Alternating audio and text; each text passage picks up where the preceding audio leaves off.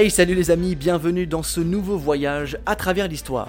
Je suis Jules Augustin et je vous emmène avec moi dans le passé, dans les méandres de l'histoire, à la découverte des événements, des batailles et des hommes qui l'ont façonné. Aujourd'hui, on découvre l'histoire des cavaliers de l'Apocalypse. Même si la formule paraît tout à fait épique, ces cavaliers sont en réalité des personnages célestes évoqués dans le Nouveau Testament représentant les fléaux de l'humanité. La guerre, la famine, la mort et la conquête. L'histoire de ces cavaliers redoutables a largement été utilisée au Moyen Âge, en particulier à l'époque où la peste noire ravage les populations d'Europe. Alors, découvrons ensemble les cavaliers de l'Apocalypse.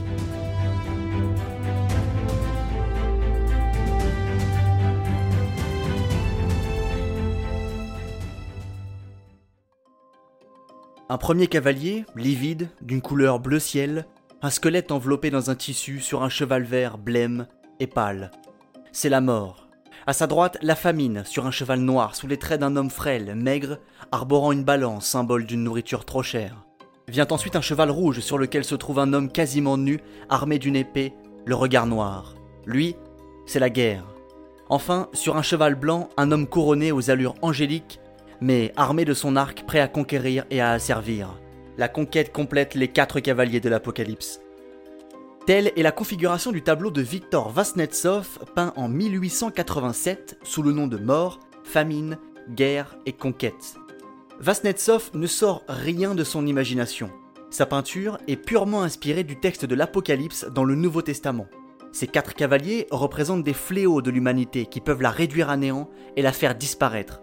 Si cette représentation est d'ordre biblique, elle a souvent été utilisée au Moyen Âge, surtout lorsque la peste noire sévit en Europe au XIVe siècle.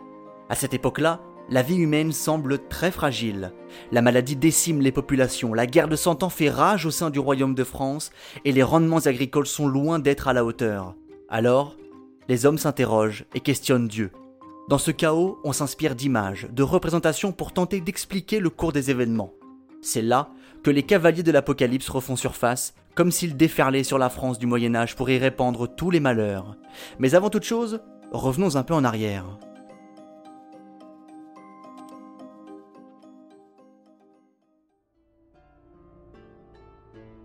C'est au sixième chapitre du livre de l'Apocalypse, au sein du Nouveau Testament, que l'on trouve la mention de ces cavaliers de l'Apocalypse. Le livre de l'Apocalypse a été écrit par l'apôtre Jean, alors exilé sur l'île grecque de Patmos. Jean écrit ce livre sur la base de ses visions de la fin des temps. Dans ses visions, il décrit Dieu tenant dans sa main droite un livre avec sept sceaux sacrés, ces sceaux sacrés étaient en réalité les plus grands secrets de l'humanité, ceux qui allaient mener à son extinction. Ce livre, Dieu voulait le garder secret pour ne pas que les humains découvrent le récit de la fin des temps. Toujours dans ses visions, Jean explique qu'il voit un agneau ouvrir un à un les sceaux. Cet agneau, c'est en réalité Jésus-Christ. En ouvrant les quatre premiers sceaux, il libère les quatre cavaliers de l'Apocalypse. Comme nous l'avons expliqué, les cavaliers de l'Apocalypse sont des représentations sous forme de cavaliers de différents fléaux de l'humanité. La guerre, la famine, la mort et la conquête. Ils forment les personnages les plus craints de la chrétienté. Le premier cavalier monte un cheval blanc, il tient un arc dans ses mains et est coiffé d'une couronne. Aux allures victorieuses, ce premier cavalier symbolise la conquête. Certains affirment qu'il s'agit du Christ, d'autres estiment que c'est l'Antéchrist. Cette deuxième hypothèse est plus plausible étant donné que l'Antéchrist est connu pour tirer des flèches contenant toutes les maladies du monde. Le second cavalier monte un cheval roux et détient le pouvoir d'éradiquer la paix et de semer le chaos en tout point de l'espace. Bien entendu, il s'agit de la guerre. Le troisième saut libère un cavalier montant un cheval noir tenant une balance dans sa main, symbolisant la rareté de la nourriture, mais également son coût. Ce troisième cavalier apporte la famine sur Terre. Le quatrième et dernier cavalier monte sur un cheval pâle d'un vert décoloré. Il peut faire mourir qui le souhaite, car il est le cavalier de la mort. Une fois libéré, ces quatre cavaliers agissent ensemble pour réduire l'humanité en poussière. Les deux premiers apportent le désordre et le chaos sur Terre, le troisième apporte la famine et les maladies, le quatrième ponctue la fin des temps par la mort.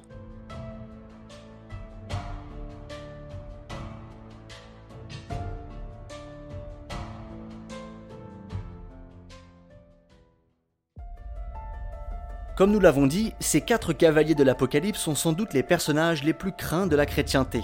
Quand les temps sont durs, les hommes se tournent, encore plus qu'à l'accoutumée, vers la religion et les croyances qui l'accompagnent. On tente alors de justifier des phénomènes par des explications célestes. Tout événement est alors une manifestation de Dieu comme un signe, un message. Au XIVe siècle, la France traverse l'une des périodes les plus dramatiques de son histoire. Le royaume est engagé dans la guerre de Cent Ans contre le royaume d'Angleterre et subit de lourds revers dès ses débuts. De plus, le XIVe siècle voit la peste noire débarquer en Europe. Les hommes tombent un à un, impuissants face à la maladie. Comme si ce n'était pas assez, la situation économique du royaume n'est pas des meilleures. Entre la guerre et les mauvaises récoltes, manger devient difficile et la famine surgit alors. Alors, en ces temps difficiles, les hommes se tournent plus que jamais vers le ciel. Les prières abondaient. De la peste, de la guerre, de la famine et de la mort, délivre-nous, Seigneur, pouvait-on entendre dans le royaume. Rarement une époque de l'histoire de France n'a généré un tel sentiment de désespoir au sein de la population. C'est comme si Dieu voulait faire payer les hommes, c'est comme si les quatre cavaliers de l'Apocalypse envahissaient le commun des mortels.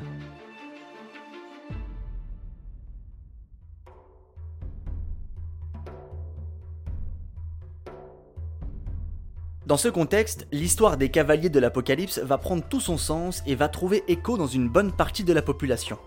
Le cavalier de la famine commence par durcir les conditions de vie des hommes. En cause, un climat pas toujours clément et une surpopulation croissante.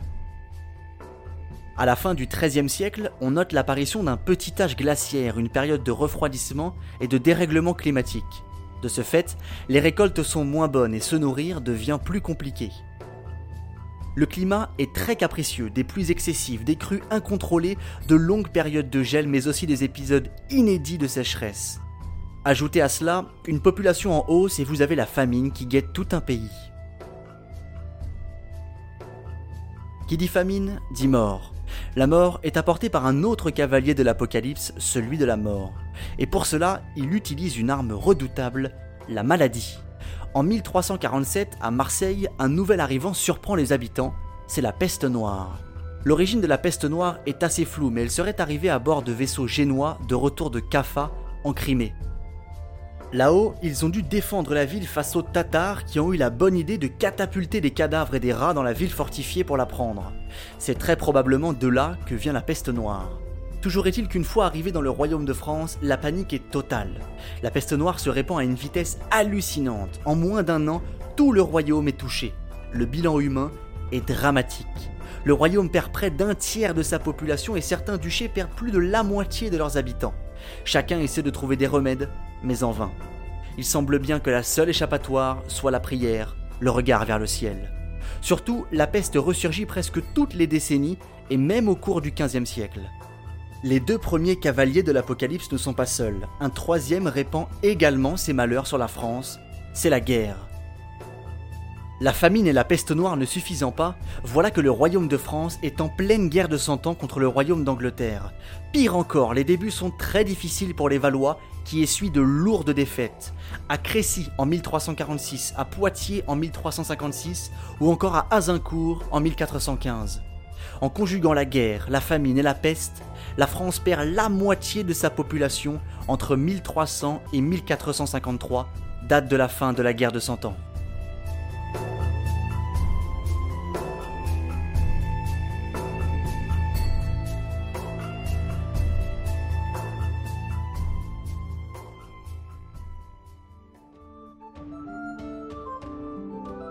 Au XIVe et XVe siècle, le royaume de France connaît donc une période très sombre de son histoire, si ce n'est l'une des plus dramatiques. C'est comme si tous les astres avaient décidé de ne pas s'aligner, comme si la colère divine avait frappé un très grand coup. Au XIVe et XVe siècle, le royaume de France connaît donc une période très sombre de son histoire, si ce n'est l'une des plus dramatiques.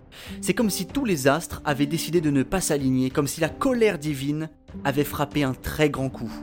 À l'époque, l'image des cavaliers de l'Apocalypse était régulièrement convoquée pour tenter d'expliquer le cours des événements. Notons que le quatrième, la conquête, n'est guère pertinent ici, étant donné que l'essentiel des malheurs de la France est renfermé dans le triptyque guerre, famine, maladie. On a retrouvé de cette époque quelques gravures représentant des cavaliers aux allures mortifères, allusion évidente aux cavaliers de l'Apocalypse. Le drame était tel qu'il ne pouvait s'agir d'un hasard. Alors certes, les cavaliers de l'Apocalypse fournissent une explication céleste, Mais il faut bien trouver une justification dans le réel, un coupable, un bouc émissaire. Comme ce fut déjà le cas auparavant, la communauté juive sera ciblée, comme si elle était l'origine des grands malheurs que connut le royaume. Mais ça, c'est une autre histoire.